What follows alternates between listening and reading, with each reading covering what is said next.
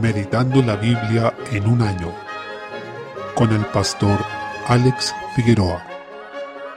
Introducción al libro de Proverbios. El autor principal de este libro es el rey Salomón, hijo de David, quien escribió cerca de 3.000 proverbios, según Primera de Reyes capítulo 4, de los cuales se registran cerca de 800 en este libro, los que fueron divinamente inspirados. Los capítulos 25 al 29 son una compilación de proverbios de Salomón realizada alrededor de 240 años después por un grupo de hombres designados por el rey Ezequías, según nos dice el mismo capítulo 25 versículo 1. Además de Salomón, participaron en este libro un grupo llamado Los Sabios, en los cuales Salomón se pudo haber basado y quizá compiló algunos de sus dichos. Se nombran también otros autores como Agur, el hijo de Jaque, según el capítulo 30, y las palabras del rey Lemuel y su madre, en el capítulo 31 aunque es posible que este último haya sido el mismo Salomón llamado a través de un apodo. A pesar de que este libro tiene características comunes con la literatura sapiencial del antiguo cercano oriente,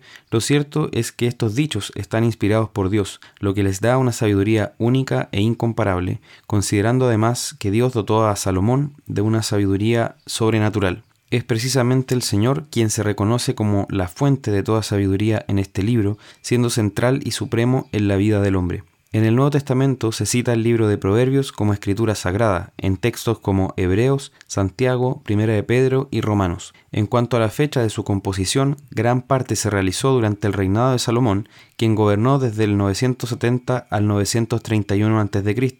La sección compilada por los hombres del rey Ezequías debió ser hecha en algún punto entre el 716 y el 687 a.C.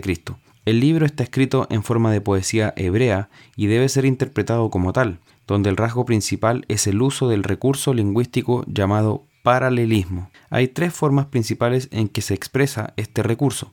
El paralelismo sinonímico. Aquí las oraciones paralelas dicen una misma cosa pero de maneras distintas, por medio de la repetición. Por ejemplo, entonces entenderás el temor de Jehová y hallarás el conocimiento. Proverbios 2.5. También está el paralelismo antitético. Las oraciones paralelas aquí dicen lo opuesto, contrastando la primera cláusula con un pensamiento contrario en la segunda. Por ejemplo, el principio de la sabiduría es el temor de Jehová. Los insensatos desprecian la sabiduría y la enseñanza. Eso dice Proverbios 1.7. Por último está el paralelismo sintético. Las oraciones aquí forman un pensamiento completo, donde la segunda cláusula amplifica el significado de la primera. Por ejemplo, en el temor de Jehová está la fuerte confianza y esperanza tendrán sus hijos. Proverbios 14:26.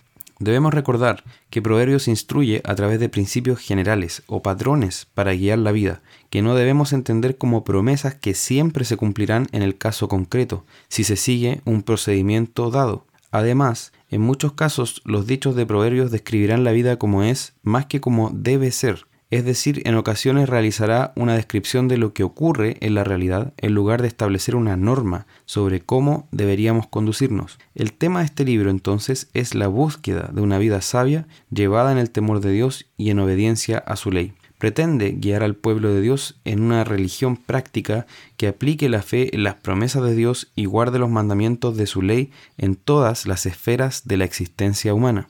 No se debe perder de vista que Proverbios no se dirige a la humanidad en general como si fuera un manual que contiene pasos prácticos para una vida sabia. Más bien, se dirige al pueblo del pacto de Dios, pensando en los individuos que lo componen más que en el conjunto, y está expuesto en la forma de la instrucción de padres a sus hijos, por lo que resulta de gran utilidad para la enseñanza en la fe a nuestros pequeños. Proverbios está lleno de instrucciones prácticas para guiarnos en la santificación, dándonos ejemplos e ilustraciones de cómo morir al pecado y vivir para la justicia. Muestra cómo la palabra de Dios impacta nuestras relaciones familiares, las de amistad, las vecinales, nuestra vida de trabajo, nuestra relación con las autoridades y también con los necios e incrédulos. Todo esto, por supuesto, en el marco de la relación del creyente con Dios. Es decir, por encima de todo está el vivir en el temor de Dios, lo que implica ser consciente de quién es Él, tal como se ha revelado en su palabra, y de cuál es su voluntad para cada aspecto y situación de nuestras vidas. De esta forma,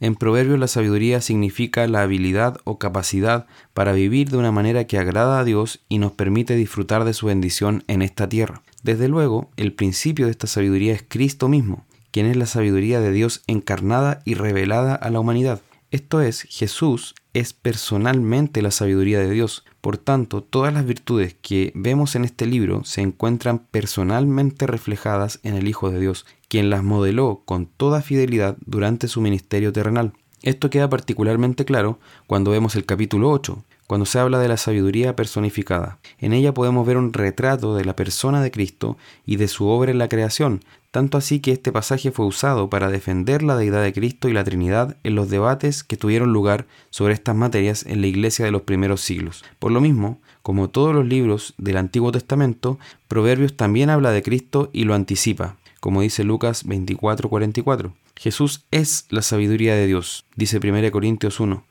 aquel que es más grande que Salomón, dice Lucas 11, y quien da la sabiduría a su pueblo, dice Lucas 21. De hecho, el apóstol Pablo explica que la sabiduría de Dios es extraña a este mundo y por eso éste la rechaza, de tal manera que solo puede ser recibida por el pueblo de Dios a través de su Espíritu Santo, como vemos en 1 Corintios capítulo 2. De esta forma, cuando este libro nos llama a buscar la sabiduría, nos está llamando directamente a buscar a Cristo, en quien se encuentran todos los tesoros de la sabiduría, como dice Colosenses 2.3. La santidad práctica y la vida sabia son una misma cosa y solo se encuentran en unión con Cristo y por el poder y la obra de su Espíritu en nosotros. Tengamos muy en cuenta estas cosas entonces a medida que leemos este hermoso libro.